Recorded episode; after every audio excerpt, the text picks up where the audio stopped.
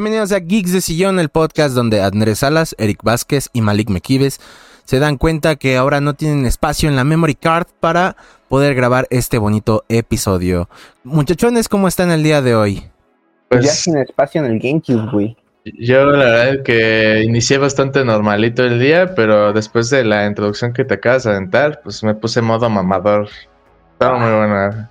Estaba muy buena. Pero bien, todo lo que cabe, estoy bastante, bastante bien aquí con ustedes, emocionado por otro capítulo. Y qué mejor que de videojuegos. Así es. Sí, así como dijo Malik, pues vamos a hablar de los videojuegos de la infancia, de esos juegos con los que crecimos básicamente nosotros y que pues bueno, para nosotros pues nuestra infancia es de los años 2000, ¿no? O sea, que fue donde crecimos nosotros. Entonces, para ya entrar de lleno, eh, pues hay que ir a los madrazos, ¿no? Y con la siguiente pregunta. ¿Cuál fue el primer contacto con los videojuegos que ustedes recuerdan o que tuvieron? En ese, entonces no sé, digo, no sé quién quiere empezar o cosas por el estilo. Pero sí, como cuál fue su primer contacto con los videojuegos. Muy bien, sí que empiezo yo. Em, pues la verdad es de que sí, primero saber exactamente la edad, no recuerdo muy bien, pero todavía tengo memoria de que pues, en aquel entonces creo que tenía unos 4 o 5 años. Eh, mis hermanas, en, ese, en ese entonces sí les gustaba, sí les gustaban mucho los videojuegos. De hecho, tenían ahí su, su Nintendo y su Super Nintendo. Entonces, pues al final de cuentas ellas lo jugaban de vez en cuando, pero lo curioso de todo eso fue que pues yo fui el que con el tiempo le empezó a invertir muchísimo más a, las consolas de lo que, por ejemplo, ellas hacían. Eh, por ejemplo, bueno, en el, en el Nintendo tenía ahí la, el famosísimo tapetito de esos de interacción de, de, bailar, o por ejemplo la pistola. Había un juego en el Nintendo que era donde eres un cazador y y le disparabas, creo que era, no, no recuerdo qué eran, aves, y donde te salía el, famosísimo perro diciéndote así. ¿El Duck Hunt? Creo que sí, el Duck Hunt. Ándale. Tenía esos juegos, pero esos no los jugaba tanto. Eh, más bien jugaba en la Super Nintendo más.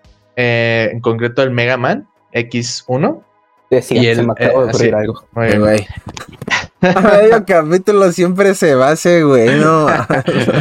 Una joya, güey. Pero retomando. Ya salieron memes, pero bueno. el Mega Man X1, el Killer Instinct, el Super Mario World, Mortal Kombat X. Y ahora sí que la cantidad de tiempo que le invertí era increíblemente alta. Ya te digo, cuando por ejemplo tenía problemas con, en, el caso de Mega Man, no sé si lo llegaste a jugar, eh, cuando llega a tener problemas con un boss, pues le decía a mis hermanas, eh, ayúdame a derrotar a este pero pues ahí ni ellas podían. Y ya luego con el tiempo, pues ya hasta a, ellas les ayudaba cuando hacían sus, sus gameplays, ¿no? Pero ese fue el primer acercamiento, la primera interacción que tuve en la infancia, gracias a mis hermanas. El fantasma, pues no podrá responder, pero adelante, tú puedes. Pues yo, yo, yo me rifo, yo me rifo. Este.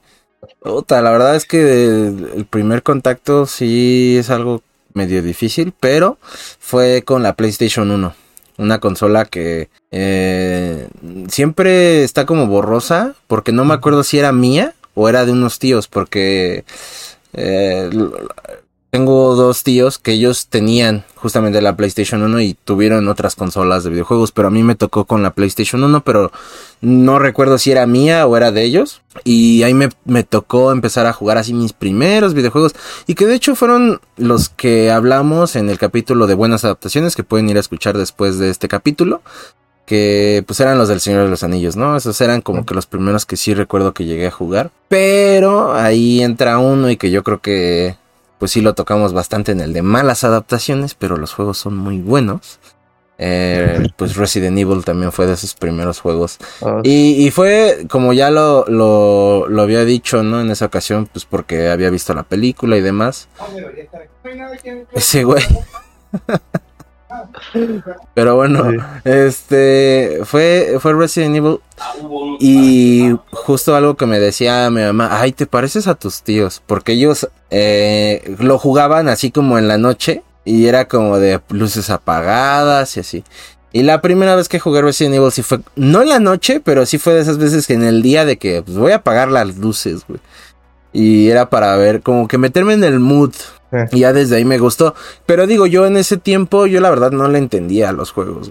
o sea, era de que, ah, pues camina por aquí, mata a un zombie y ya, pero ya ves que pues, es un juego medianamente complejo, ¿no? O sea, no. No es como que un morrito entre y, ay, sí, a huevo, ya me sé este puzzle y voy a resolver acá, ¿no? Pero sí fue de los primeros que sí me acuerdo. Pues eso pasaba justamente con, bueno, yo ya hice un salto, después de esas consolas yo tuve un salto a PlayStation 1, en donde ya empezaba a ver juegos con que jugaba con mayor complejidad, porque por ejemplo los juegos, los juegos que en ese momento estaban, que, que comenté, que era el caso de Mario y Mega Man, que son juegos en, pues ahora sí que eran lineales de, cierta manera, y luego los de combate pues estaba bastante claro, pero en los de PlayStation 1 yo pues tuve también esa, e, esa pared, me topé con esa pared con algunos juegos de RPG y especialmente el de Resident Evil 3 porque sentí que era muy muy difícil para lo que yo estaba habituado, acostumbrado. Y de hecho, cuando los volví a jugar eh, recientemente en el emulador, pues estaba viendo puzzles que entiendo por qué dices que, o sea, lo, más normal era de que en esa edad acabar un, un, juego de esos llevara muchísimo, muchísimo tiempo o en su defecto que los termináramos golpeando. Entonces estaban muy, estaban muy bien pensados. Bueno, quién sabe cómo funciona la estrategia de, ahora sí que de vendimia de, la, de las desarrolladoras o de las empresas en ese entonces, pero ahorita por lo que yo sí sé es de que las empresas muchas veces hacen estos juegos gore o, para, para, adultos, pero sabiendo que su público target, ¿verdad? O, su, o su público más bien potencial, vienen siendo gente joven. Gente adolescente. Entonces, Ajá, entonces no sé si seguía siendo o, era en, en, sus inicios de esa misma manera. Entonces, hacían esos puzzles excesivamente difícil para que además se sintiera obviamente de su juego que no fuera excesivamente corto porque si quitas por ejemplo juegos de eh, por ejemplo Silent Hill 1 o los Resident Evil si quitas esos puzzles o ese em, tipo de gameplay y eh, por ejemplo especialmente Resident Evil un poco más lento pues sí puedes notar que, es un juego difícil. Y es lo que, lo que he visto yo. Sí, sí, de acuerdo. Ya, ya regresó el fantasma. A ver, güey, ¿cuál fue tu primer contacto con los videojuegos? pues que fui a buscar, porque estoy bastante seguro que este, mi Game Boy Advance, fue de los primeros contactos. Los, y estoy seguro porque de este no me acuerdo. Yo me acuerdo.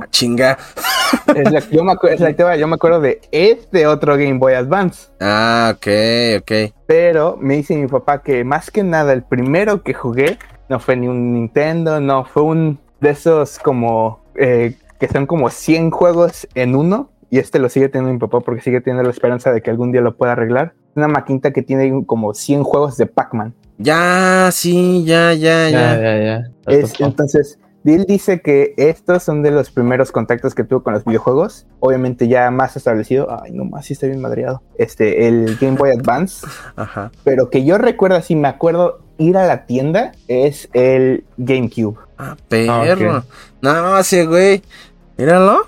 No, pues. pero, y el que sí me, este, o sea, en la tienda GameCube, y me acuerdo, el que sí, me, así de los primeros, el primer, la primera consola que pedí, el Wii. Ya. Bueno, ese sí ya fue muy. Ya, ya, muy más para acá. pero lo que voy es, el primer, y el primer juego que así yo tengo memoria de haberlo jugado, jamás lo acabé.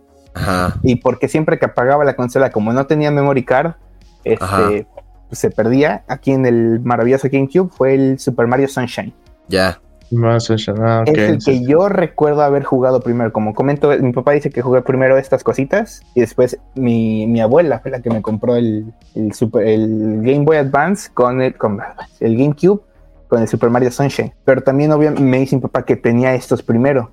Digo, le, supongo que le creo, ¿no? Porque tengo dos, uno ya todo madreado y el otro pues, que todavía...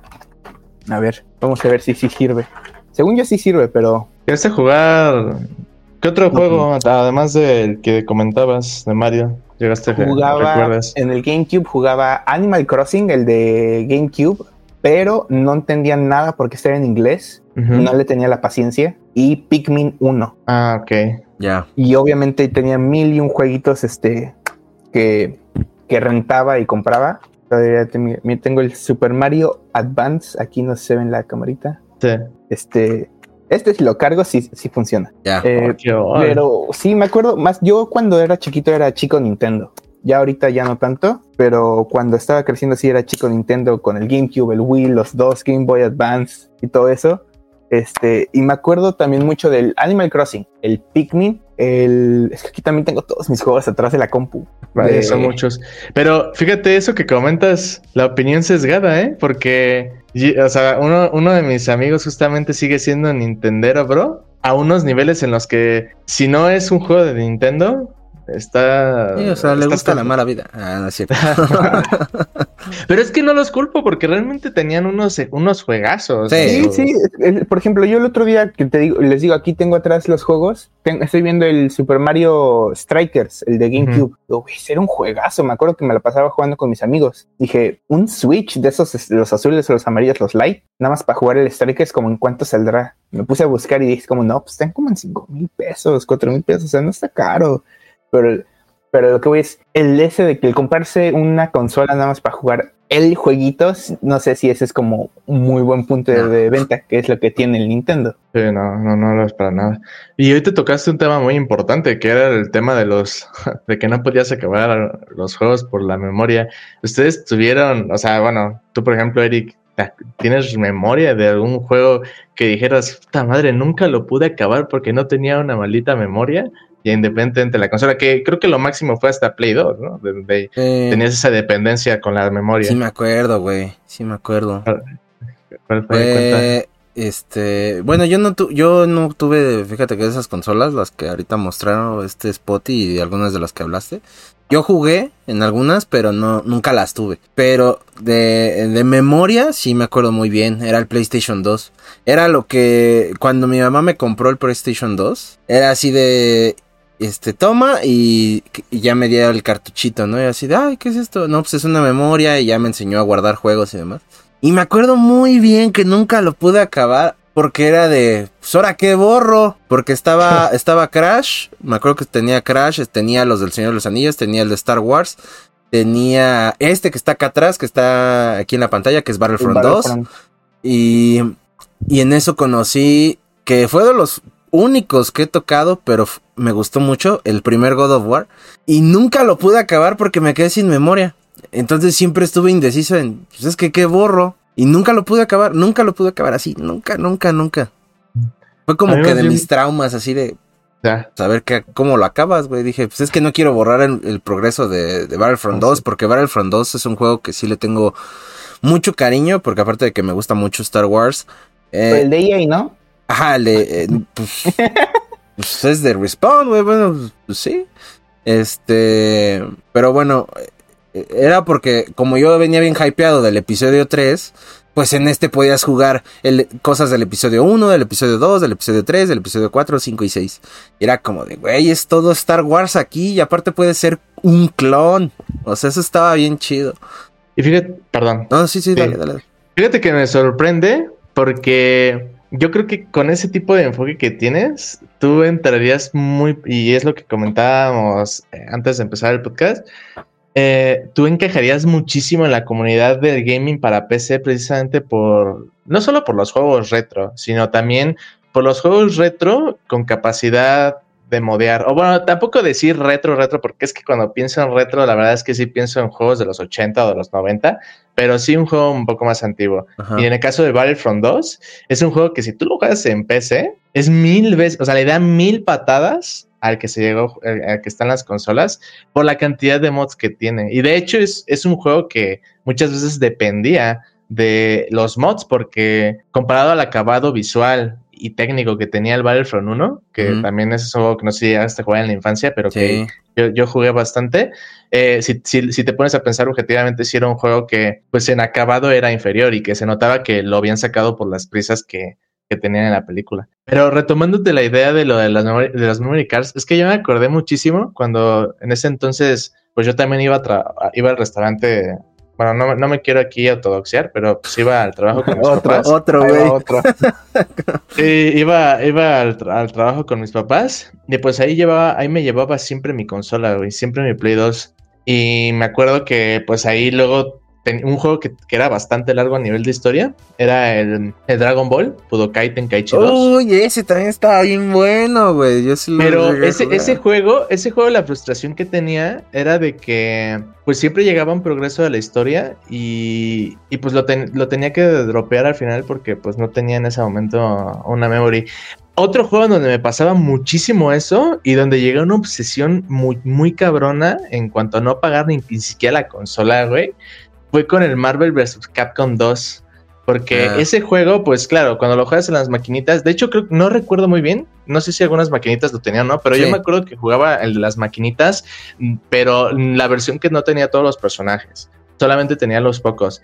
Pero en el de PlayStation 2 sí tenías la posibilidad, o sea, no, no todos se te desbloqueaban, pero tenías la posibilidad de desbloquearlos en el menú principal. Entonces, pues eso se hacía jugando y jugando y jugando. Entonces me acuerdo que llegó un punto en el que había dejado la consola prendida como tres días, ya había desbloqueado como a siete, ocho personajes y de repente el día siguiente le encuentro mi consola apagada y sin progreso y le pregunto a mis papás si es que es que estás gastando la luz, ¿qué te pasa? Pero pues claro, yo en mi mente toda inmadura pues decía no, en lugar de pensar en la luz, lo que pensaba era en, en, el progreso de los personajes que había perdido, pero sí era una frustración muy grande, o sea, tener que ir luego al tianguis a conseguirte una memory card o lo que o que luego, por ejemplo, bueno, que era lo que creo yo se vivía al menos en mi caso, no sé de ustedes, pero yo sí era mucho de, comprar los juegos pirata, la verdad. No, sí, yo también. De hecho, ahorita que, bueno, hace rato que mencionaste lo de que si yo pertenecía a la comunidad de PC y así. Los LGBT. Ah, no, güey, qué pedo. este. Funado. o sea, digo, tengo respeto, pero yo no pertenezco ahí. Este. Justamente mi siguiente consola y que yo creo que de ahí por eso es como que le tengo un cariño bien cabrón. Fue el Xbox. El, Xbox original. Y te digo que le tengo un cariño bien cabrón porque justo algo que hacían en los tianguis, aparte de ponerles el famoso chip, en la Xbox, la, Xbox como tal, pues sí era una PC, güey, la Xbox original, porque esa la podías modear para que leyera una infinidad de juegos, güey. O sea, no, no solo de actuales, sino de PlayStation 2, Play 1, de este, GameCube y demás. Y así conocí yo, o así conozco algunos títulos de, de Nintendo, güey. Fue por eso. o sea, jugué Mario 64 en mi Xbox, güey. No jugué en un Nintendo, güey. Estaban rotas esas cosas. Esa, esa consola estaba bien chida. Por eso, te digo que se me hace que es por eso que le tengo un cariño enorme, güey. Porque ahí jugué varias cosas y justamente era eso. Eh, es algo que sí, como que también de agradecerse mucho a, a, a, mi a mi mamá y todo eso, porque era como de, bueno, no tengo el dinero para pues para comprarte los juegos originales, pero pues oye, le ponemos esto a la consola y órale, güey, ya, que te corra lo que tú quieras y vámonos al tianguis. Órale, mijo, ahí están 100 pesos, agárrate los juegos que quieras, ¿no? Y era de, no manches, este, güey. Y todos eran en bolsita, no sé si llegaron a acordarse de eso, que eran en bolsita. Y era como de, ah, quiero este, este, este, y, ah, sí, vámonos, órale, güey. Y así, así jugué varios títulos, güey, con el Xbox. De hecho, de hecho, me acordé de, la, de una anécdota porque era, pues yo creo que es el dilema que, que teníamos cuando iniciamos nuestros videojuegos, o sea, aplicado igual con lo de que comentamos con las caricaturas de la infancia, yo creo que también aplica mucho con los videojuegos en cuanto a qué tipo de contenido tú podías jugar y pues tus papás estaban dispuestos a, dejarte jugar. Ahorita me gustaría preguntarles si tuvieran algún tipo de experiencia así de que sus padres les hayan dicho no, este título no, este título sí, o, que nunca lo tuvieron realmente el problema. Pero por ejemplo en mi caso fue muy curioso porque yo desde hace mucho tiempo pues había visto gameplays en, internet de GTA Andreas. No sé si te lo llegué a comentar en, en el pasado, Tiric, pero me acuerdo que pues me había obsesionado bastante con ese juego porque un amigo había traído su juego ah, de su casa y lo jugamos en mi consola. Y pues yo en ese momento yo tenía las experiencias solamente de Driver, que era el juego donde te puedes hacer policía. Ah, estaba chingón. Eh, está bueno. ya me llegó un pinche flashback así un cabrón. sí, sí. Pero, pero en cuanto a, en cuanto a completa libertad que te daba, por ejemplo, el GTA San Andreas, pues no, no, nada, o sea, nada que ver. Entonces pues, yo tenía esos juegos así medio, pues que, que no, encajaban completamente y cuando me llegó ese juego en donde pues te daban experiencias completamente diferentes, lo de matar o hacer cualquier cosa ahí que te plazca, pues era como de muy fuerte y, mor y el morbo. Entonces, yo en ese tiempo lo que quería hacer era convencer a mi mamá de que era un juego en el que podías ser lo que tú quieras. Como si fuera pinche Kitsania, güey. Sé lo que tú quieras hacer, güey. Para convencerla, porque sabía que obviamente el pinche juego, güey, o sea, si le dices la clasificación M, pues obviamente anda la. Si puedes elegir lo que quieras, ¿por qué elegiste ser un asesino en serie, hijo? Yo no sé de qué hablas, jefa. Pero todo se fue a la mierda cuando justamente en el tianguis, y, digo, esto se agradece porque hasta eso la gente en el tianguis, muchas, muchas de esas personas tienen más valor mm, tanto cívico y moral que mucha gente que conozco en otros ámbitos. Pero eso fue un paréntesis de, de lección nada más. Que cuando llegué y le pedí el juego, eh, sí me vio con cara de que estaba mi mamá al lado y, dijo, y dijo, híjole, pues este juego no es para niños, ¿eh? Y pues yo no te recomiendo que lo juegues. Y pues automática, o sea, y con esas pinches líneas, con esas simples, cortas líneas, ya. hizo que el Coco Wash que le había hecho a mi mamá de, de, semanas se hubiera ido al pozo, güey, y ya automáticamente nunca pude comprar, ni siquiera pirata el maldito juego. Eso fue lo que me acordé con ahorita que comentaste lo de las bolsitas. Yo tuve ah. una experiencia diferente porque como dije yo siempre fui chico Nintendo y digo aquí en mi humilde pueblo donde no me voy a doxear otra vez como la pinche vez pasada que yo tengo entendido, ah, bueno ahorita de seguro sí, pero en su momento no había un lugar donde te fueran a chipear el GameCube o el Xbox o lo que sea. Pero yo tengo un vecino, bueno tenía un vecino que sus papás, como eran divorciados, él iba a pasarse cierta cantidad de tiempo con su mamá en el DF y después regresaba. Mm. Siempre que regresaba, me decía, fui al tianguis con mi mamá y me dio 200 pesos y me dijo, vete a comprar lo que quieras. Y yo con la mentalidad de pues, los juegos cuestan como 600 pesos, no te alcancé para ni madres. Ah, y llegaba con una bolsa del súper así. Sí, es que, güey, eran juegos de a 10 pesos, 5 pesos, o sea, sí era una locura, güey. Y, me y ahí conocí muchísimos juegos. Ahí conocí Left 4 Dead, conocí Gears, conocí Halo 2, Halo 1. Los jugué. Y aparte, siempre jugabas todo en pinche desorden, ¿no? Este es el nuevo que compré. Pero dice que es el 5, güey. No tengo los otros 4, pues póntelo.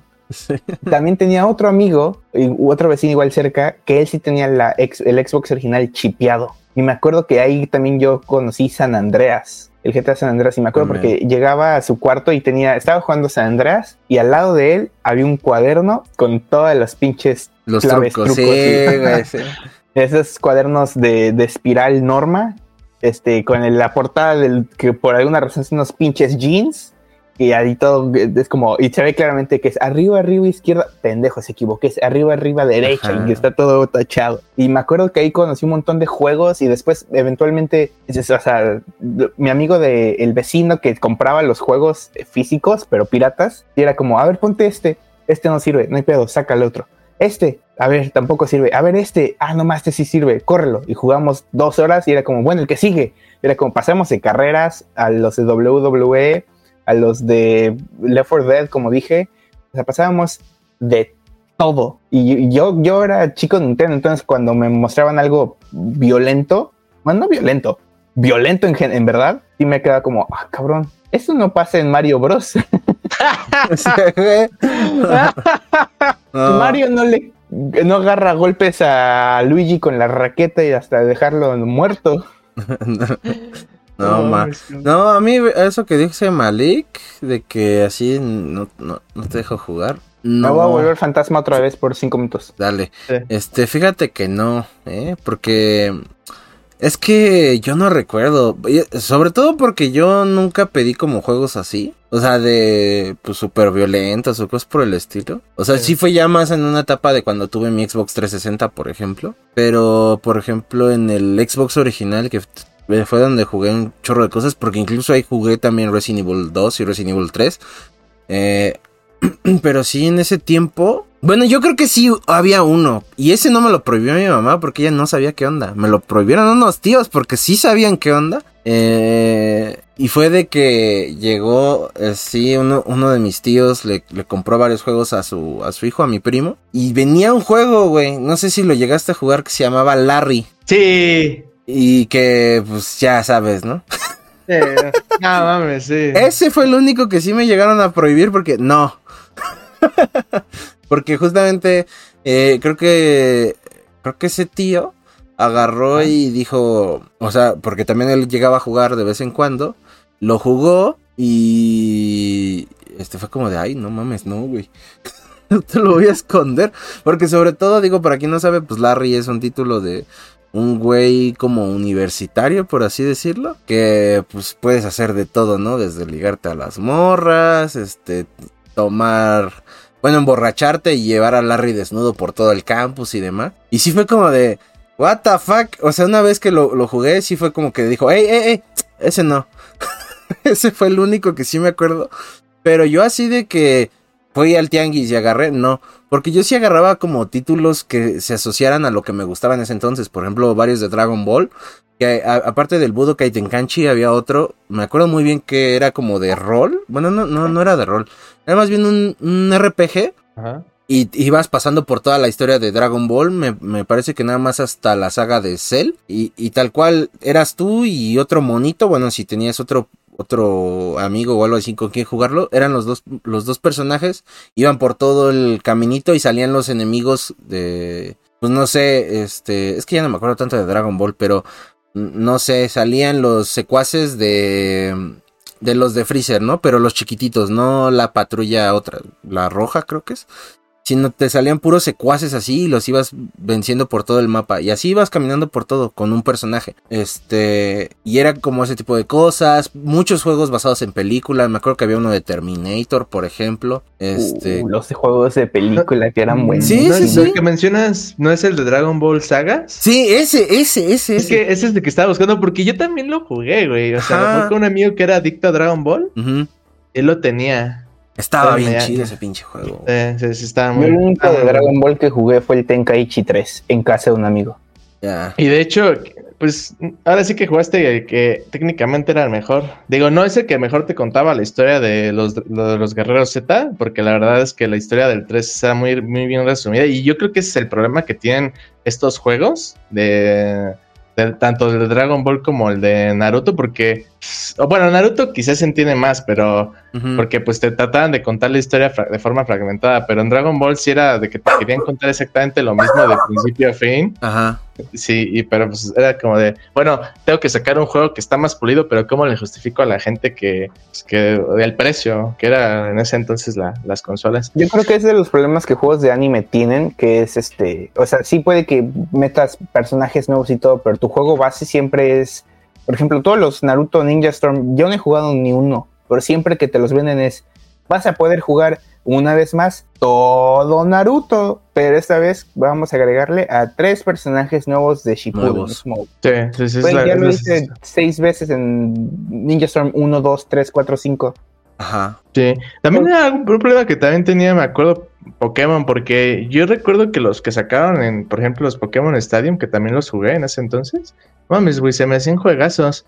luego cuando decía, me voy a pasar a los juegos de las consolas. En ese, digo, a los, al de las consolas portátiles, sí fue como de, ah, porque yo no estaba muy habituado. La verdad es de que es ahí donde también tuve mi primera introducción con las consolas. No sé qué, no, sé si tuviste tú, Eric, alguna consola portátil, pero. El PSP. Justamente. Decir, ¿no? Qué buena consola. Eh, el, el PSP. Yo creo que, bueno, si me lo permite, Nintendo Switch yo creo que estamos hablando de PSP como la mejor consola portátil. Si me lo permite Nintendo, Nintendo Switch, porque Nintendo Switch todavía tiene margen, todavía tiene margen para, para que puedas decir, bueno, y de hecho es la única, con, bueno, no sé, corríjanme si me equivoco, la verdad no estuve informado de eso, pero Nintendo Switch creo que actualmente es la única consola portátil que está haciendo de verdad competencia. Además, bueno, es que Steam Deck no sé si tomar. Es que yo siento que eso está roto, güey, porque puedes jugar de todo, güey, ahí. Sí, Entonces, como que decir, pues sí, güey, contra Nintendo Switch, como que no. sí, está, sí, es, un poco difícil. Pero yo me acuerdo, por ejemplo, en esa época donde sí veías varias consolas, el Nintendo DS y el PSP, que a pesar de sus limitantes, o sea, creo que el mérito está en que a pesar de sus limitantes, sí se notaba el contraste entre las consolas portátiles, por ejemplo, las, las de sobremesa, y aún así se las arreglaban para ofrecer una cantidad de títulos inimaginable.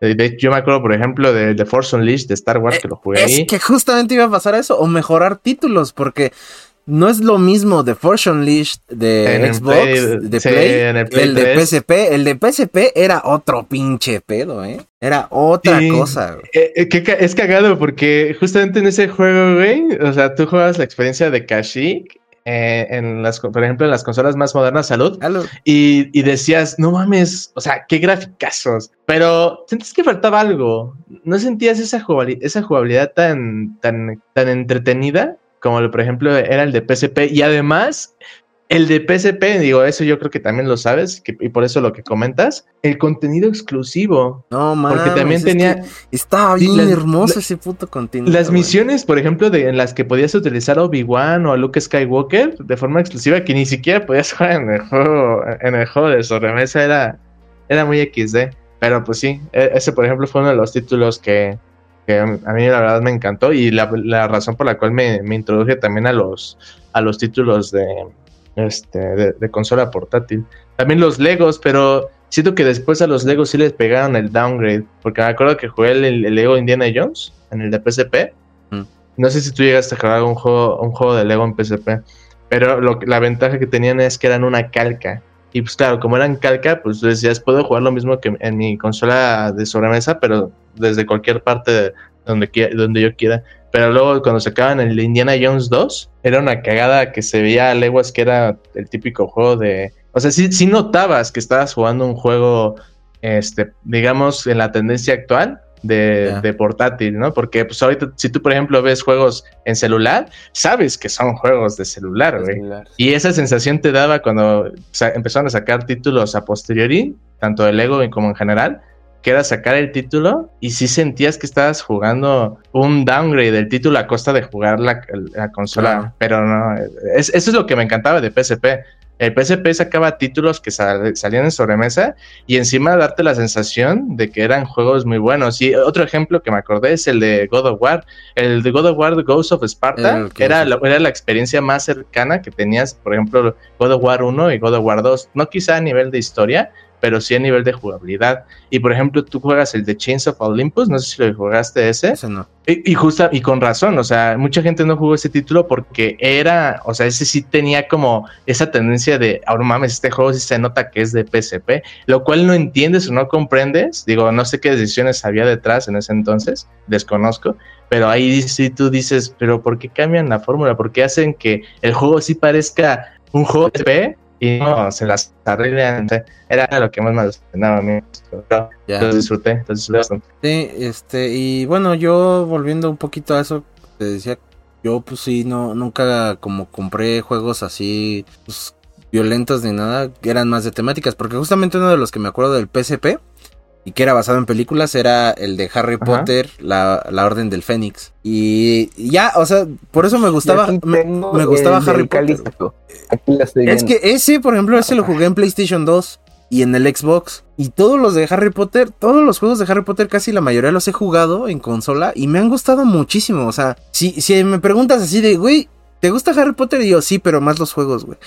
Porque era lo que me, encantaba, güey. Eran buenos juegos, eran buenos títulos de Harry Potter. Y justamente el de PC era el de PC. El de PSP era diferente al de PlayStation 2, güey. Pero bueno, ajá, pues. ¿Vas a decir algo, Spotty?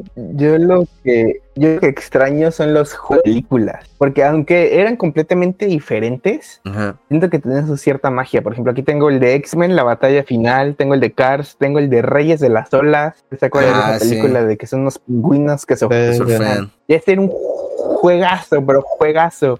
Tengo el de Narnia, tengo el de Ratatouille. Uh, el de Narnia, el, de la primera, ¿no? Que me acaba de surgir. Estábamos hablando de juegos que nos han marcado, que nos han dejado, yo creo que, pues sí, un aprendizaje o algo. Pero me gustaría ahora tocar los juegos que no son los con los que crecimos, pero que creo que son los que nos introdujeron todavía más al, mundo del gaming. Digo, no, en tu caso no sé Spotty, digo, por eso la, la, pregunta, pero sé que Eric, o sea, muy probablemente sí, que son los juegos online, güey. ¿Cómo fue su experiencia? ¿Cómo fue su primera interacción, güey? Con este tipo de juegos? La mía fue súper tarde. Súper tarde. Súper tarde. Mi primer juego online fue Black Ops 1. No, no, a ver, no, está mal, o sea, porque, por ejemplo, si hablamos del sistema todo rudimentario de, voy a reformular mi idea. La realidad es que para jugar online en juegos de consolas pasadas, como por ejemplo PlayStation 2 o Xbox, pues tenías que tener un, o un conocimiento muy bueno de lo que estabas haciendo, lo cual pues mm, a veces no teníamos, simplemente queríamos llegar y jugar, o directamente, digo, no sé si ahí funcionaba por membresías, pero a veces tenía internet, algo que pues, a veces no era el conocimiento que nosotros quizá teníamos para ciertas cosas. Eso cambia, por ejemplo, en Xbox 360. O sea, en 360 la mayoría de juegos se saca, bueno, no la mayoría, los títulos que sacan incidencia o que sacan a, reducir sus, características principales. En ese entonces, por ejemplo, los, la, época dorada de, Call of Duty son los, los multijugadores, porque yo todavía me acuerdo, el Call of Duty 1, el Call of Duty 2, el Call of Duty 3, pues eran juegos muy buenos, pero que se destacaban principalmente por decir, ah, voy a jugar la campaña y ya con eso voy a decir, tengo la experiencia de haber jugado este, pues ya un el primer Call of Duty que yo jugué fue el Call of Duty 3 y por la campaña. Me acuerdo que en ese momento lo jugué en el de un vecino, después en Blockbuster encontré para Wii el Call of Duty 3 como en 200 pesos y así de, oh, y cuando lo compré creo que no pasé la primera misión porque la punta está sumamente horrible en Wii. Sí, lo que voy a decir que no estaba al alcance de todos. O sea, tú le preguntas a muchas personas y, casi, o sea, digo, por darte un dato al azar, eh, más de tres, más de tres cuartos de la gente te va a decir que en especialmente consolas como, como Play 2 y Xbox, no, jugaron online, güey. Y se lo hicieron muy, muy raro. Todo eso fue a partir de la siguiente generación. Entonces, que digas Black Ops 1 como tarde, pues no, va acorde a nuestra edad y a nuestra generación, güey, la verdad. Porque también decir que jugabas online cuando tenías 8 años, güey, sí habría sido de pinche niño prodigio, güey. Ah, yo sí. ¿Sabe qué pedo, güey? A, ver, a ver. Yo sí Es el niño prodigio, a ver qué diga. A ver, prodigio, güey. O sea, no, no te voy a decir como, ah, sí me voy a conectar a, a jugar, no. Pero este, uno de mis tíos eh, se compró la Xbox 360, la Xbox 360 Elite. sí, güey, mi tío es este Phil Spencer. Señor Xbox. Este, no, pero se compró la Xbox 360 Elite, que era una versión negra de la de la primera Xbox y que aparte ya tenía resuelto ese problema de las tres luces rojas y demás. Esa consola la compra y eh, ahí conozco Gears of War porque uno de mis primos le dice, oye, este, eh, te quiero prestar este juego, ¿no? Y ya pues se lo presta y juega Gears y dice, ah, pues está padre. Y mi tío empieza a comprar sus juegos. En eso compra Halo 3. Y él tenía compas que tenían 360 y jugaban en línea. Entonces, ese y Modern Warfare 1. El primer Modern Warfare 1, este, no el de 2019, sino el, original. El 2000 y era algo. 2007, si no mal recuerdo. Ese y Gold at War, también de Call of Duty. Y él eh, los empezó a jugar. Los empezó a jugar. Y un día sí me dijo así como de te, te, voy a. Pues, te voy a enseñar, mira, esto ya es juego en línea, juegas con otras personas. O sea, yo no entendía qué chingados estaba pasando. Pero para mí ver eso era como de, ok, esto está bastante chido. Y en algún momento sí me dijo así como de, pues ven, era viernes ven, toma, te presto un control y jugamos en pantalla dividida Halo 3 en línea, güey. Y así empecé a jugar poquito. No jugaba así como que te digo, a diario, pero sí era como de un viernes cada tres meses, por decirlo. Vente, vamos a jugar y jugamos Halo 3. Sí me acuerdo bien cabrón así, porque aparte tenía, no sé si vieron las diademas de Xbox, porque eran diademas, güey, eran como esas de call center. Y, y justamente, pues mi tío se ponía a platicar con él con sus compas y yo pues así jugando, ¿no? O sea, yo en mi onda, güey, pero será eso en línea. Entra, Entonces sí. ya después yo sí tenía como que ese deseo de jugar en línea. O sea, yo sí tenía ese deseo de quiero jugar, quiero jugar en línea. Porque justamente cuando llegó la 360 yo me enamoré de, de Gears of War. O sea, fue una franquicia que... Y que incluso, cagadamente, el Gears of War 2 lo tuve pirata, güey. Porque todavía la 360 la, la tuve chipeada y un día, eh, así iba yo en el mercado. Yo había jugado nada más Gears 1, pero no Gears 2. Ni sabía que había salido un Gears 2. Entonces iba yo en el, en el tianguis así. Y iba con mi mamá y en eso, este, no, pues vamos a ver los juegos.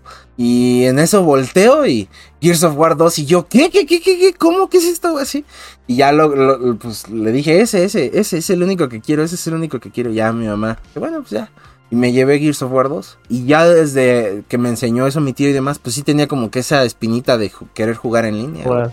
Pero sí llegué a jugar desde Gears, yo también quiero, quiero decir así rápido para que Malik pueda hablar. Así la, porque creo que para para mí Gears es como super, el, como de los juegos favoritos, ¿no? Sí. Entonces yo me acuerdo que, con el vecino que él tenía su Xbox con los 50 mil juegos piratas, uno de sus amigos que sí compraba los juegos originales le dijo, wait, te presto el Gears 1. Es más, voy a tu casa y te lo llevo y, y te lo dejo. Va. Y yo vi un día de esos, yo bajé a su casa, le toqué, oye, ¿qué están haciendo jugando Xbox? Perfecto entramos. Este, y llegué y estaban jugando Gears en la campaña porque no tenían internet. Me acuerdo que vi que no tenían pues retículo para disparar y dije, este juego es una porquería. Este juego no tiene sentido. Ya vi que jugaron, bla, bla, bla, y después me dijo, a ver, vamos a iniciar una campaña tú y yo. Y ya me dijo, no, pues vas a tener. Y le digo, si quiero la mirilla, tienes que apuntar. Y ya dije, ah, pues me voy a tener que pasar todo el juego apuntando, caminando. Y pues creo que el, parte del primer acto sí me la pasé caminando a todos lados apuntando. y, después, más adelante, él me dijo, ah, mira lo que me compré cuando una que se fue el DF, regresó. Gears 2 y así, no mames, Gears 2. Quiero mencionar que jugamos, yo creo que el Gears 1 y el Gears 2, yo creo que la campaña solamente, así fácil de toda la, todo el rato, mínimo, mínimo así sin exagerar, mínimo 40 veces cada uno. Sí, es que era esas bonitas épocas, o sea, digo bonitas porque a pesar de que no había en línea, te la podías pasar jugando las pinches campañas, que no es como ahora porque de repente es como de, le vamos a meter un parche a tal juego y ya se, se arruina o hay un problema, ¿no? Pero antes... Pues cuando jugamos tú y yo una vez más el Gears 2, recientemente que... Ajá. era como, me acuerdo que había un glitch aquí, ah, Ahí sigue el glitch. Ahí sigue, ajá. este, y era, era lo, lo, bonito, al menos yo sí me la pasaba jugando bastante campañas, güey, de Xbox 360. Eh, Gear sobre todo. O sea, sí era de. Bueno, pues ya me la pasé 20 veces. Esta es la 20 vez. Es una 21, pues sí, vamos a. Y ya, güey, o sea, ya hasta te sabías los diálogos, ya sabías cómo vencer a Ram y todo eso. A mí la que me da mucha risa es como, no, pues ¿cuántas veces la acabaron? Como 30.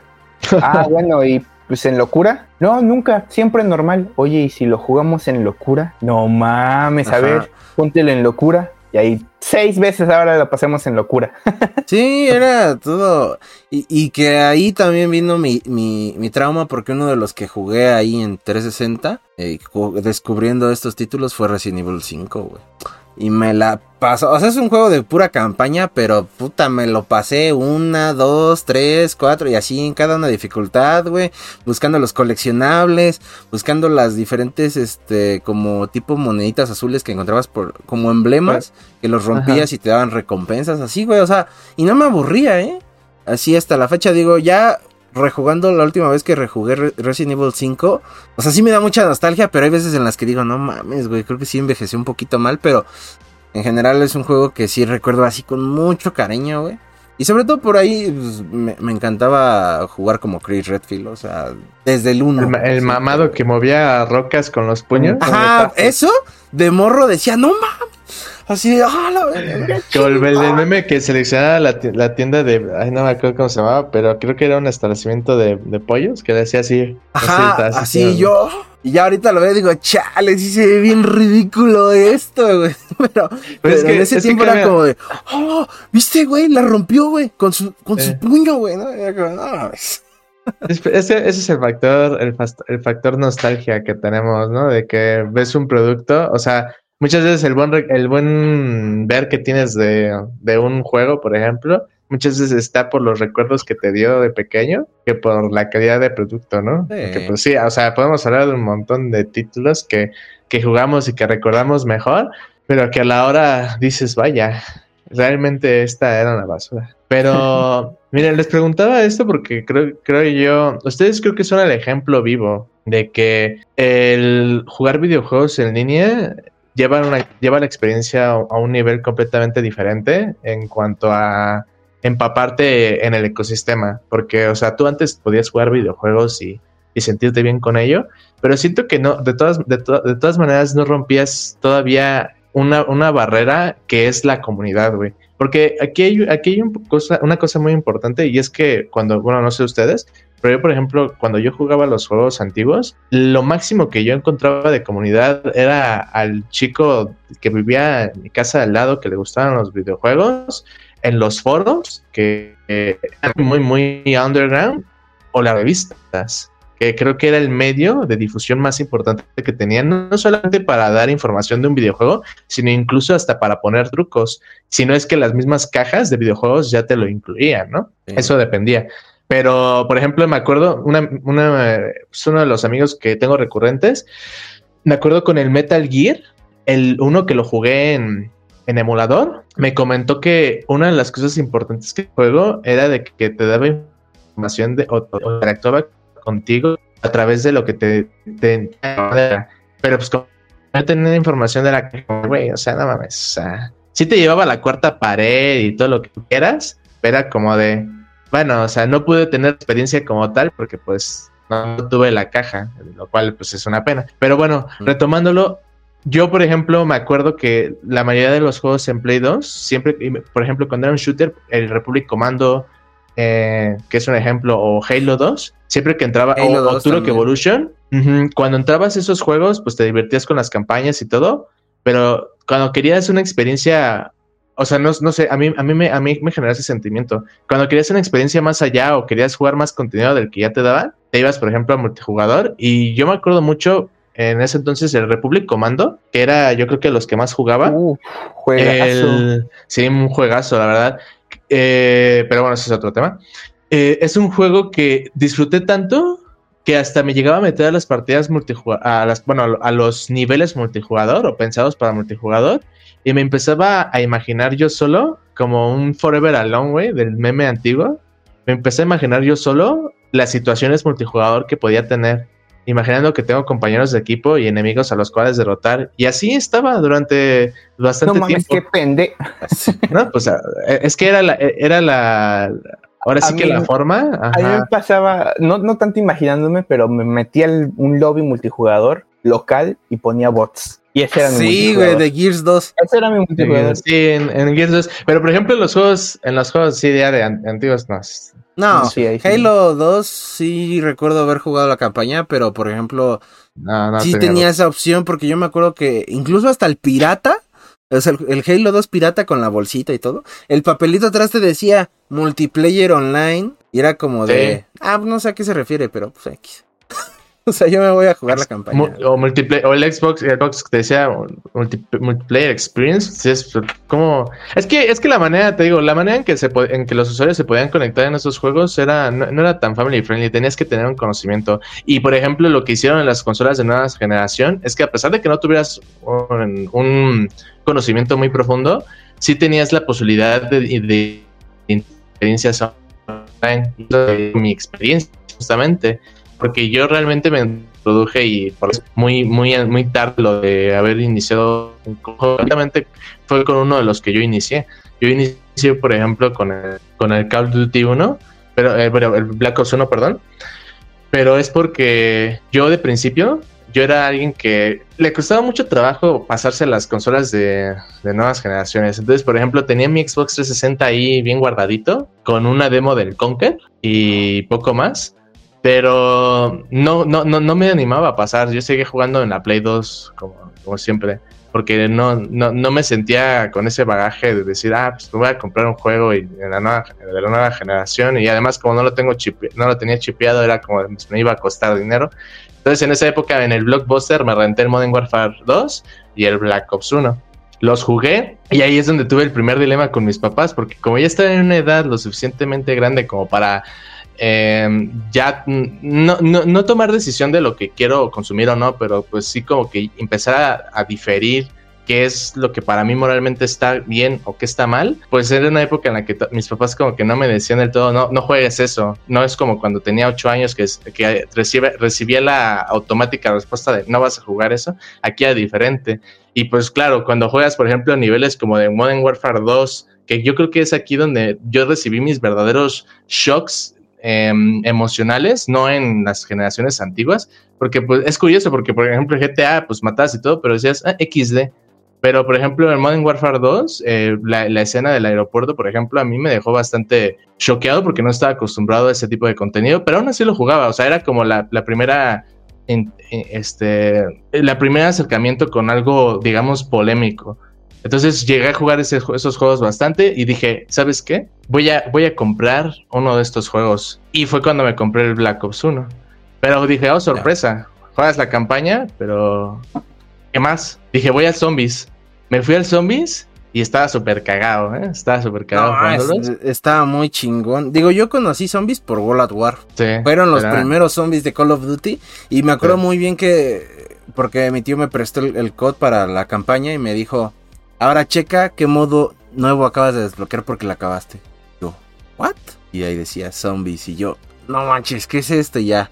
Era, era un modo que sí me voló así completamente la cabeza. Y como mi tío compró los, todos los DLCs, que era. Ah, bueno, Nagder Untoten era el default. Y luego venía Berrupt, Shinonuma y The Rise. Y para mí era como, güey, ¿qué es esto? ¿Qué está pasando? Esto está bien épico. Sí, o sea, era algo muy bonito, güey. Y, y, entonces cuando jugué, pues decía, ok, está chido, pero necesito algo más. Y ahí fue donde la interfaz de Xbox se decía, prueba a jugar con amigos, pueda jugar online. Y es cuando yo me animé. Y hasta le había pedido a mi mamá, oye, pues puedo, puedo pagar una membresía. Ahí, ahí sí fue por iniciativa, o sea, ahí no es como que hubiera alguien diciéndome, ah, pues, pues es que este güey se encarga de todo, este güey me lo paga. Ahí sí fue, fue directamente preguntarle a mis papás si, si podía comprar una membresía que, que era para jugar, hacer, amigos. Y justamente, no sé, ahí en el bazar de Xbox existía en ese momento eh, lo de las comunidades te metías a, un, a una comunidad en concreto para comunicarte con una persona en cuestión. Y ya ahí directamente, pues ya podías hablar con alguna persona. mi compu, güey, no puedo mostrar yo mis juegos. y ya ahí directamente, pues yo me metí a un, a un famosísimo clan y ahí es donde yo empecé a interactuar también. Con los clanes, no. O sea, eh, o sea, yo me metí ahí sí bien en seco, güey. O sea, fue meterme al clan y todo, y ya cuando jugué zombies, lo, que a mí también me, voló la, cabeza, eh, era jugar zombies online con gente random.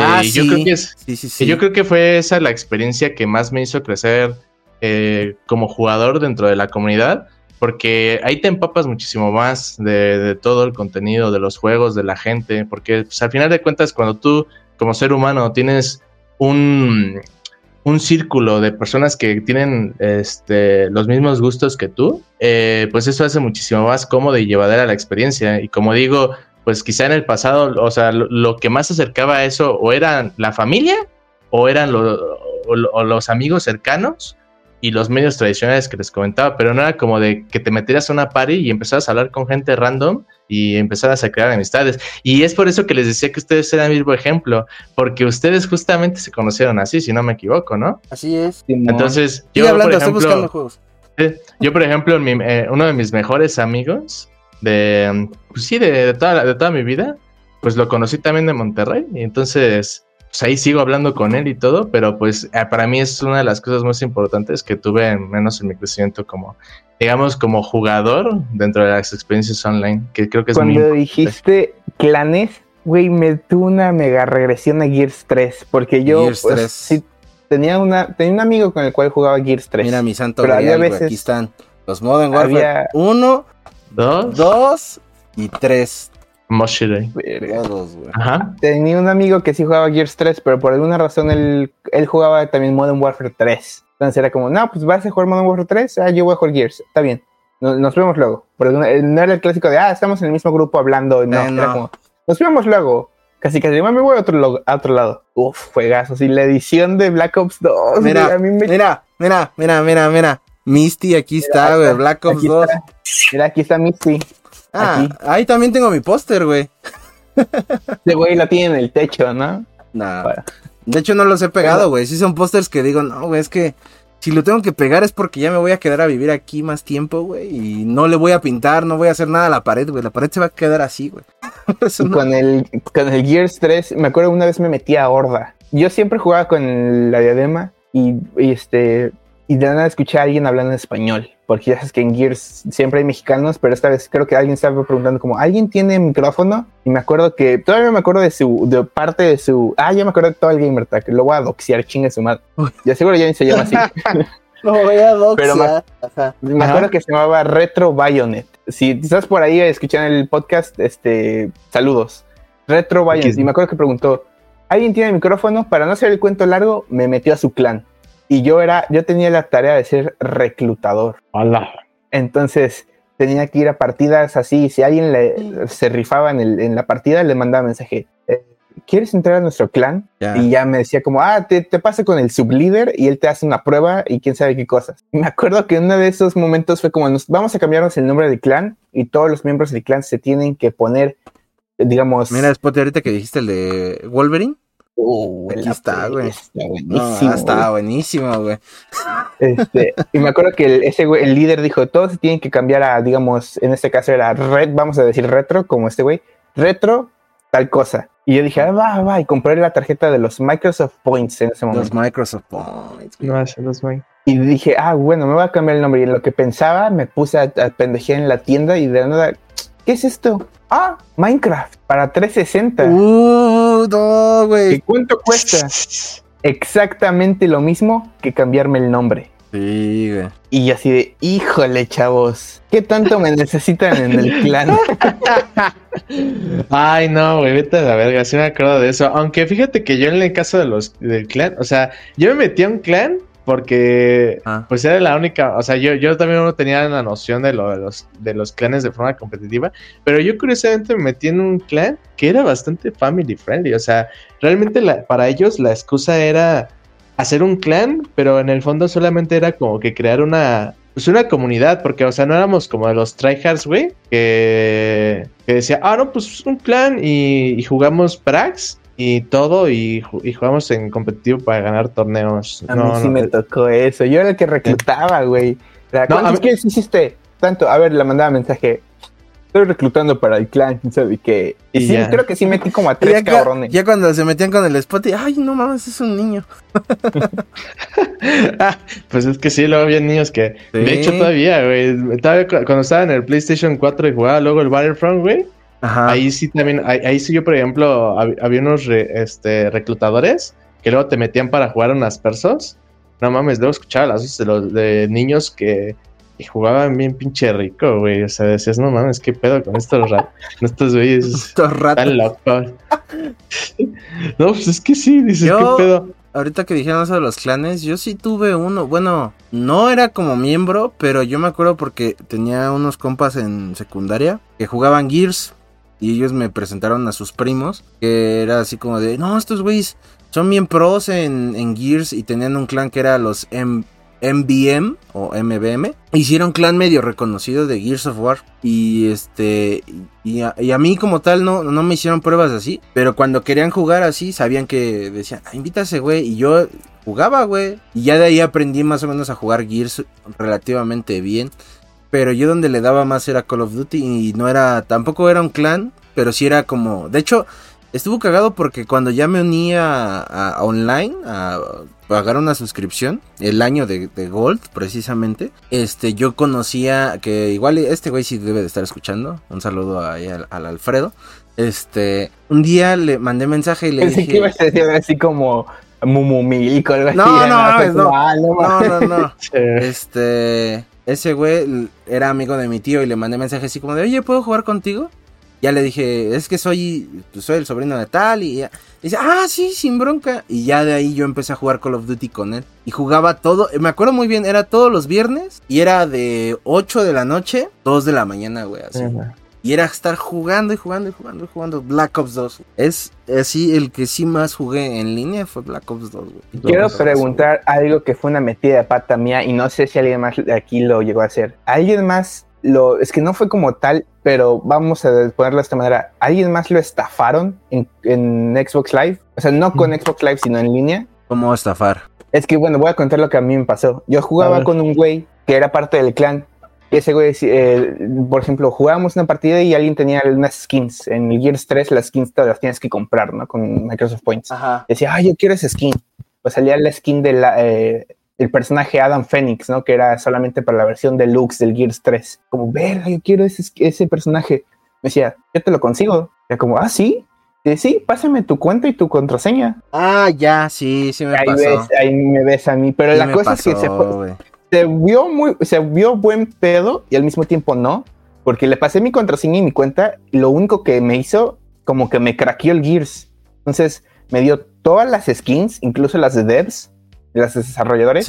Me dio todos los personajes, me dio todos los DLCs y me llegó el nivel máximo. Entonces tenía absolutamente todo en el Gears 3. Me acuerdo porque me acuerdo de eso porque ya había llegado yo por mi cuenta así solito el primer prestigio en Gears 3, que aparte era tenías que comprar un DLC para poder prestigiar en Gears 3 y justamente compré solamente ese DLC porque quería prestigiar. Entonces ya había llegado el primer prestigio y iba a la mitad del segundo. Este, y de nada me, me, dice este güey, ah, no, pues tal cosa, te paso todos los DLCs. Y me pasó todo. Me acuerdo que estuve así como por un par de meses y un día me conecté, hubo una actualización de Gears, todo perdido medallas, personajes, skins de, armas, ejecuciones. Ah, bueno, pero eso no fue estafa, güey. Eso fue ya un parche de. Pero, lo que voy es que todo, o sea, todo quedó perdido. Entonces sí me quedé como de verga. A mí sí me estafaron, güey. A mí lo que más me dolió en su momento fue que me quitaron mi, mi nivel. O sea, dije las medallas que quién sabe qué, pero o sea, ya era nivel.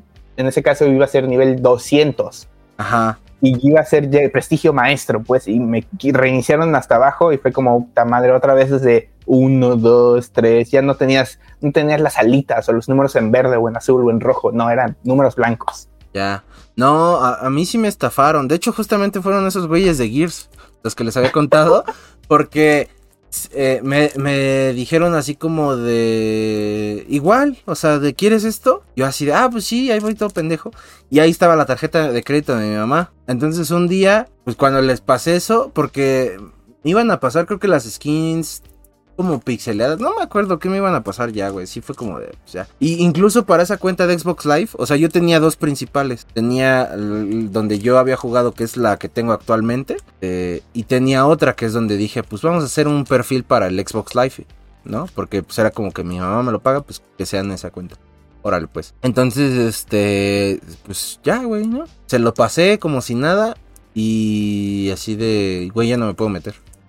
Güey, ya no me puedo meter.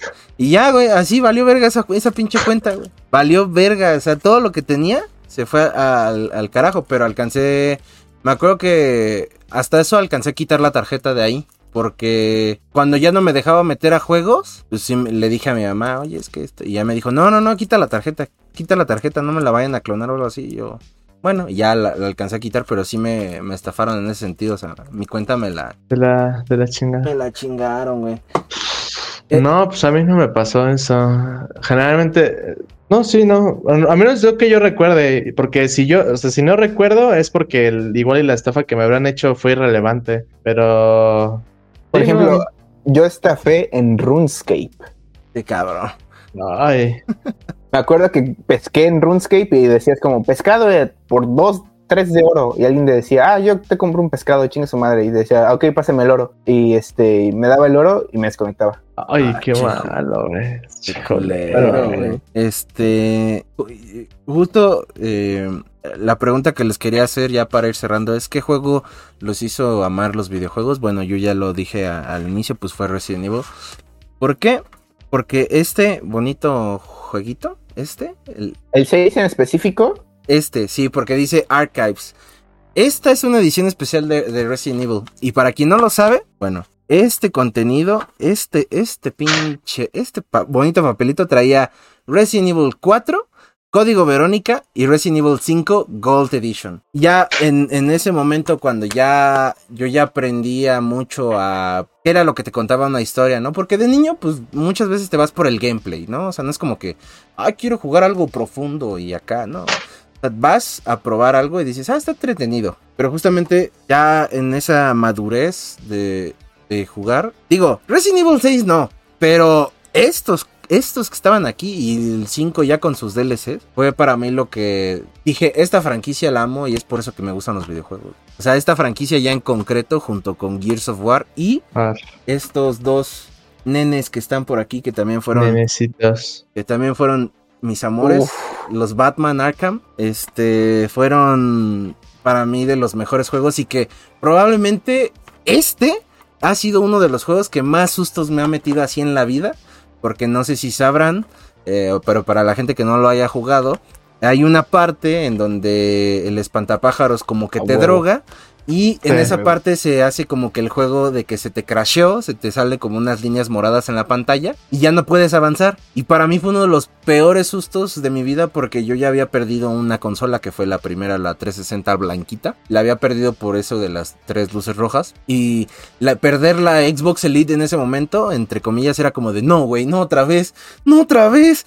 Ya no voy a poder volver a jugar. Y este justamente el Arkham Asylum fue como de, güey, es una gran historia de Batman y aparte puedes golpear como Batman, investigar como Batman, ser Batman, básicamente, O sea, era de lo mejor, era de lo mejor. Entonces, sí, me acuerdo mucho con esto. Este momento de donde sale el espantapájaros que te traba el, juego, te traba. Me acuerdo que lo habíamos rentado para en casa de un amigo y fue ahí, fue el, se empezó a trabar y apaga la consola, güey, apaga la consola. Sí, era como de, güey, apágala, desconéctala, güey. Y era como de, no mames. Bueno, espera, deja que se enfríe. y nada que, ver, güey. Y, lo prendías otra vez y a ver, creo que era aquí donde se trababa. Y llegabas y empezaba otra vez, no mames, güey, apágala otra vez, apágala otra vez. Sí, sí, sí. Pero sí, esos títulos. Pues, bueno, antes de responder tu pregunta, ahorita me acordé porque hice un, ahora sí que un rebobinado de los juegos para responder lo que, lo que tú decías. Y, yo me equivoqué. Mi primera experiencia online no fue Xbox, güey. Fue en PC, güey. Fue con un juego, un MMO, güey. y ahí tuve mi primera y ahí tuve mi primera experiencia. Que se llama Ragnarok Online. Pero ahora sí respondo a tu pregunta. Y que está ligado a, esta, a esto que comenté. Em, pues es que para mí es muy difícil darte solamente un juego, güey. Porque. No, yo di pues, varios, güey. Tú da, tú date. Pues yo tengo, yo tengo una lista muy clara. Mira, para empezar, yo te puedo mencionar justamente el Ragnarok Online, porque es uno de esos juegos en donde conocí a gente de, todo de todos los países Ajá. y podías hablar con ella por medio de un videojuego. The Legend of Zelda, porque The Legend of Zelda, en concreto el de Split Tracks, pero pues yo podía hablar de, en general de todos los juegos de Nintendo, porque te hacen, te hacen hacer valorar que un juego, por muy infantil que se vea, puede ser un como producto buena calidad. Y nunca hay que infravalorar un juego por cómo se vea. El Metal Gear Rising Revenge, porque como un desarrollador de videojuegos te puede explotar la cabeza y decir cómo, cómo hicieron este sistema de, de, colisiones y de partículas al que se llegó. Claro. Mega Man X Series porque puedes disfrutar y es donde emprendí a amar lo que es un buen gameplay a base de su música y de los efectitos que te muestra. El Kotor y sus juegos, porque es un juego que me, enseñó a que no necesariamente te tienes que enfocar en el gameplay para disfrutar también una muy buena historia, porque la cosa con Kotor es de que si tú juegas este juego actualmente, no te mueres, güey, te, te mueres de posiblemente el aburrimiento si no entiendes lo que estás viendo porque es un juego que mecánicamente envejeció muy mal, pero tiene una historia, eh, tanto el 1 como el 2, y si especialmente te gusta Star Wars, tiene una historia, güey, que te deja fascinado. El Príncipe de Persia Saga porque es un equilibrio entre darte una historia muy buena y darte un gameplay muy bueno. Y además que en ese momento... Ah, que la ah, ya, ese güey ya está arruinando mi momento, güey. Otra vez. No mames, güey. Ah, güey. El Batman Arkham, güey, los Batman Arkham, que es yo creo lo más fuerte porque yo creo que Arkham no es como que se destacara precisamente por algo en concreto, porque los juegos que mencioné anteriormente ya me, me habían abierto los ojos de, en, en, algún punto respecto a eso, pero yo creo que el Batman Arkham, especialmente el Night, que no es el mejor para mí, sino el City, fue el que me dijo, güey, quiero desarrollar videojuegos. Fue el que dije, o sea, no es, no es con el que empecé a amar los videojuegos, no es con el que empecé a amar muchos detalles de ellos, pero sí con el que dije, güey, quiero ser desarrollador de videojuegos y por el cual me metí a la carrera de ingeniería. Y por último, Bloodborne, que es un, o sea, que es mi, mi juego favorito, que es el que cumple y el que todavía matiza aún más mi amor por los videojuegos, porque puedes encontrar ese juego que por mucho que juegues tantas veces, o sea, ese juego lo yo, yo, creo que ya lo he pasado más de 30 veces y aún así no me canso de su historia, bueno, de su lore más bien, porque historia como tal no tiene, es la comunidad la que la crea, de su lore, de sus, de sus voces, de su música, de sus diseños. Ese para mí es, en mi caso, el ejemplo exacto de lo que es jugar un videojuego por todo lo que representa. Y son estos juegos que tengo aquí listados y que siempre guardo, porque siempre los ocupo en algún momento. Esos son los juegos, güey, que en algún momento de mi vida me enseñaron algo de los videojuegos que aún mantengo y que posiblemente aparezca alguno en el futuro y que me diga o que me quiera enseñar alguna otra cosa. Y también Bloodborne fue el juego que perdió contra The Witcher 3. Una pena. espero, espero que la lista de este güey de juegos valga la pena, ¿eh? pues está Mario Strikers, Mario Baseball, Mario Tennis, Mario. Entendero, Mario, Mario Striker Also no le gusta el fútbol. Chinga tu madre. Chinga, sí, güey. Esa que por cierto, a todos los espectadores, güey, haremos ver eh, otra incongruencia. A un amante del anime, güey, va a ver un anime de fútbol, que por cierto se los recomiendo, no es publicidad. Y eh, ese güey no le gusta el fútbol. No, pero aquí voy a decir, los animes de deportes son mi eh, gusto culposo, porque, güey, Haikyuu, Kuroko no Basket, Daji no Nosora, Prince of Tennis, ¿cómo se llama? Eh, algo de Peba Mushi Pedal, que es de, ciclismo, güey, son pero fíjate, por, por, cómo lo dices, es como si ser amante de esos animes o de, o de que te gusten los deportes, güey, es como de verga, ese güey es el pinche raro, ¿no, güey? No debería de ser un gusto culposo, güey. debería de ser un. Es gusto culposo porque es como, ah, huevo, entonces te gusta el deporte. No, güey, me caga hacer ejercicio. Ese gusto culposo porque te hace ver como el loquito de, la feria de le gusta esto, pero a la vez no. Sí, en ese sentido sí te lo compro. Pero a ver, mis juegos, yo tengo que sacar varios que sí son Nintendo. Bueno, mínimo yo los jugué en el GameCube. Ay, me muero. Este, en GameCube, pero creo que también están en otras plataformas. Aquí los puedo ver. Es Ultimate Spider-Man, que es el juego de Spider-Man que está basado en el, en el, en el mundo Ultimate de, Spider-Man. Suena muy pendeja la explicación. Este, estoy viendo. Eh, aquí tengo uno, pero no es ese específicamente. Eh, el que yo estoy pensando es Sonic Adventure 2. El soundtrack de Sonic Adventure 2 y el primer nivel donde sales de, volando del helicóptero después de que te habían como secuestrado, uff, joya. Yo tengo que decir, creo que World at War, Call of Duty World at War, por la campaña y el modo zombies. La campaña estaba bien buena, güey. Ya no, ya no hacen campañas como esas, cabrón. Yo creo que tengo que decir Gears of War 6, porque como yo lo dije, inicié odiando el Gears y ahora aquí está. ¿Ah, chinga, ¿Gears 6? ¿Qué dije? ¿Gears 6? Gears 1. ¡Ya, cabrón! Y dije, no mames, ¿cuándo salió el 6, güey? Estaba haciendo bueno, Gears, dije, ¿qué fue? Gears 1 y aquí ya tengo, o sea, en todas partes hay Gears, güey. Entonces, Gears 1 también de los más altos. Otro que me acuerdo, que aquí lo estoy viendo, que es de las primeras instancias que me acuerdo de algo competitivo, incluso cuando era contra el CPU, es el Rayman Arena, que es un Rayman de básicamente de carreras. Sí, ya. lo recuerdo, ya sé cuál es. Otro que... mames, ya me acordé de más pinches Spotify Pro. Ah, lo siento, usted ya cerró tu telón, hijo, lo siento. Sí, ya cerró tu telón, güey, ya de ver, cállate, estoy pensando. este... Ah, sí, güey. Tengo que decir, güey, otro que sí, o sea, mundo abierto, que de los primeros que me acuerdo, que digo, es mundo semiabierto hasta, hasta cierto punto que me acuerdo del Super Mario Sunshine. Ah. Que ah. era este, es el Super Mario Sunshine, un plataformero que la verdad me encanta y se me hace muy chistoso. Y hasta el día de hoy digo, lo debería, debería arreglar el GameCube o arreglar el Wii para poder jugarlos de, desde Game, GameCube. El juego de Ratatouille a mí me gustaba muchísimo. Era de los últimos de película, güey. Sí, pero para mí el plataformero definitivo es, un, es una franquicia que ya está olvidada por EA, que de hecho recientemente encontré en Xbox que remasterizaron el 1 y el 2. Se llama Ty de Tasmanian Tiger. Es un desarrollo, es, sus desarrolladores ya no existen, güey, vendieron todo. Sacaron tres juegos y se esfumaron, cabrón. Este, sacaron Tai 1, 2 y 3. Ese cómo lo jugaba, cabrón. No me acuerdo. Era de un tigre de Tasmania en Australia que jugaba, que peleaba contra lagartijas y lanzaba boomerangs. Ah, me encantaba ese juego. Aquí tengo el 2, no tengo el 1 ni el 3, pero tengo el, 2 y ese es mi plataformero favorito de toda la historia. Este, entre, pues está World at War, shooters, estoy pensando shooters, World at War, Gears, es que en su momento yo no jugaba muchos, muchos shooters. Yo tengo un shooter tipo GTA chingón que probablemente ustedes no jugaron. Y sí me voy a ver bien mamador, pero esta madre es de cool. Aboteador. ¿Y saben quién lo hizo? EA, cuando no hacía mamadas. Estos putos, güey. EA y Pandemic. Los mismos de Battlefront. Solamente porque hice Pandemic te doy la credibilidad de que es un buen juego. Pero considerando la plataforma en la que está, güey si no hubiera visto Pandemic, güey, te hubiera dicho, mira, seguramente era un buen juego, güey, pero que tampoco es como que destacara por algo, ¿sabes? O sea, no, sí estaba chido. Pero, pero solamente porque dice Pandemic, güey, porque yo, a mí me consta, güey, de que Pandemic sí, sí era sí era para sacar buenos títulos. Pero pues si no. Ah, ya, ese sí lo llegué a jugar. Buenísimo, güey. Este, este para mí es el, favorito. El uno está bueno, pero este tiene una sección. Este es diferente porque el, uno es como de mundos, el clásico colectatón, ¿no? De, ah, tienes que ir a buscar tal cosa a tal mundo.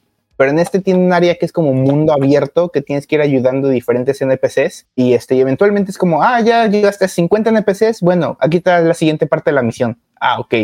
Güey, es una joyita. Aquí tengo el disco todavía, no tengo el manual porque pues, está todo perdido, pero, güey, este es mi plataformero favorito de la historia. Y yo, cuando los vuelvan a poner en descuento en el Xbox, me lo voy a comprar.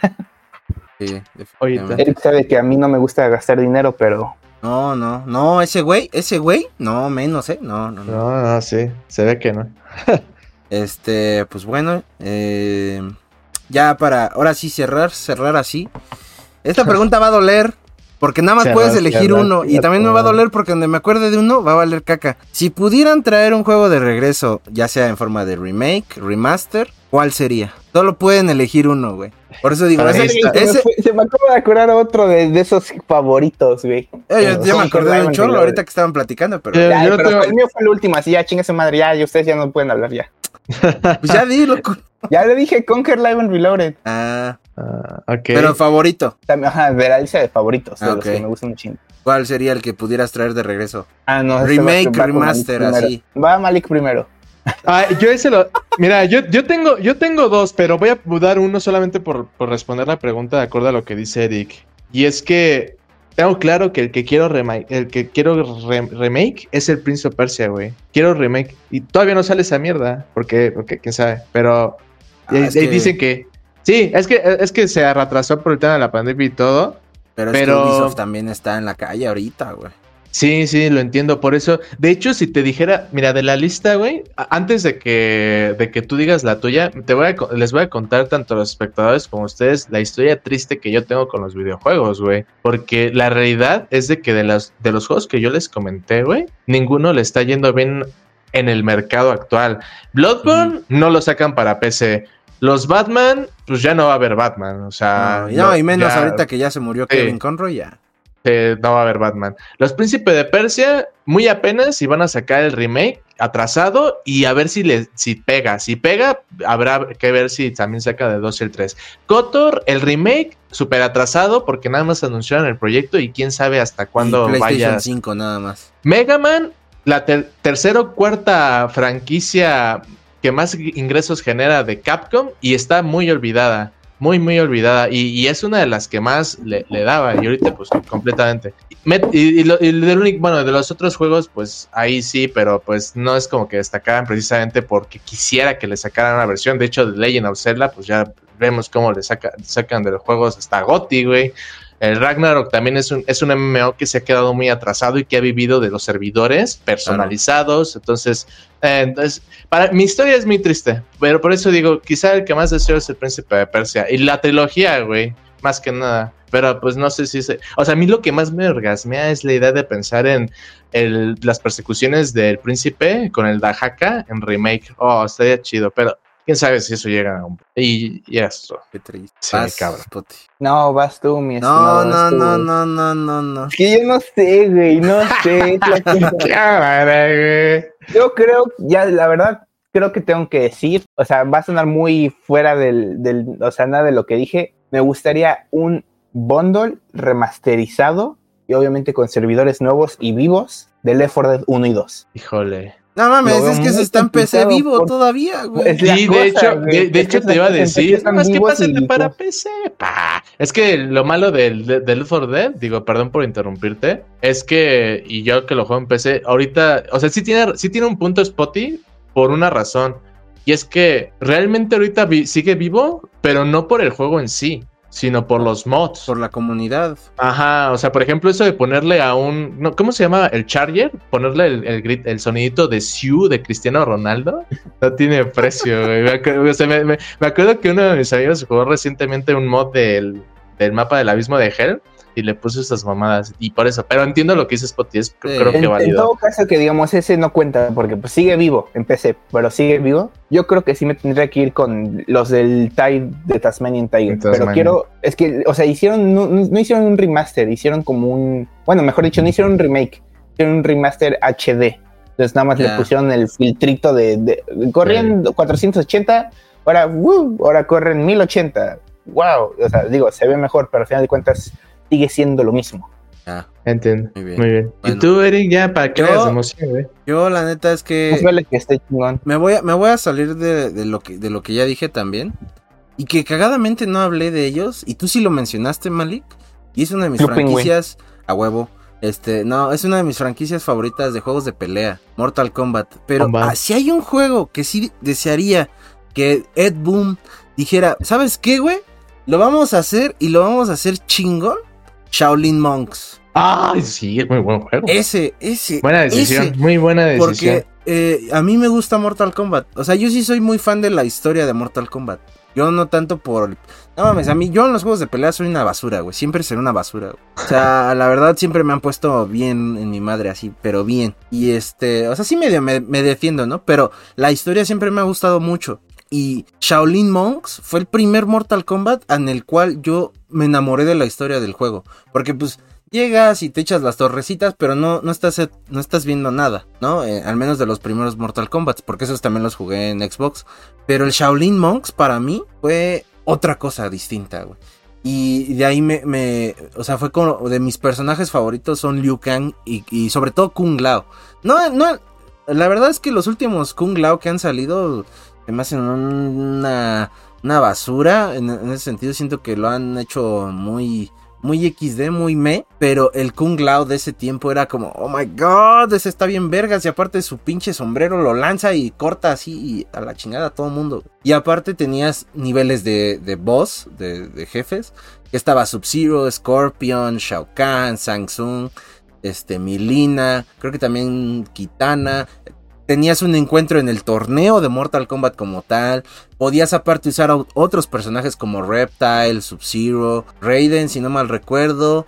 Este, y pues ya a Kung Lao y a Liu Kang. Y ahí, ahí fue donde por primera vez aprendí a hacer un Fatality. Entonces, si hay un juego que me gustaría que revivieran así, que con un remaster o un remake, lo que fuera, sería Shaolin Monks. Porque de verdad ese fue un título de Mortal Kombat que sí se me quedó aquí en, la cabeza. Y, eso que no hablé tanto de Mortal Kombat. Y, te diría, mm. más que remaster, yo sí me aventaría a un, a un remake de forma contundente, porque pues, cuando hablamos de remaster, dejamos que los desarrolladores solo nos quiten dinero. Bueno, no los desarrolladores, sino que las empresas, porque los desarrolladores solamente hacen el juego, eh, que las empresas nos roben el dinero, porque pues a final de cuentas juegan más con nuestro factor de nostalgia. En cambio, el remake, ok, juegan con el factor de nostalgia, pero al menos nos ofrecen un producto que sí hace valer de ese, ese dinero. Entonces yo sí me aventaría, especialmente por el, por la, por el potencial de ese juego, porque mira, no, no, te voy a decir que es de mis tops, ni que me haya dejado así un, un como jugador, un mensaje,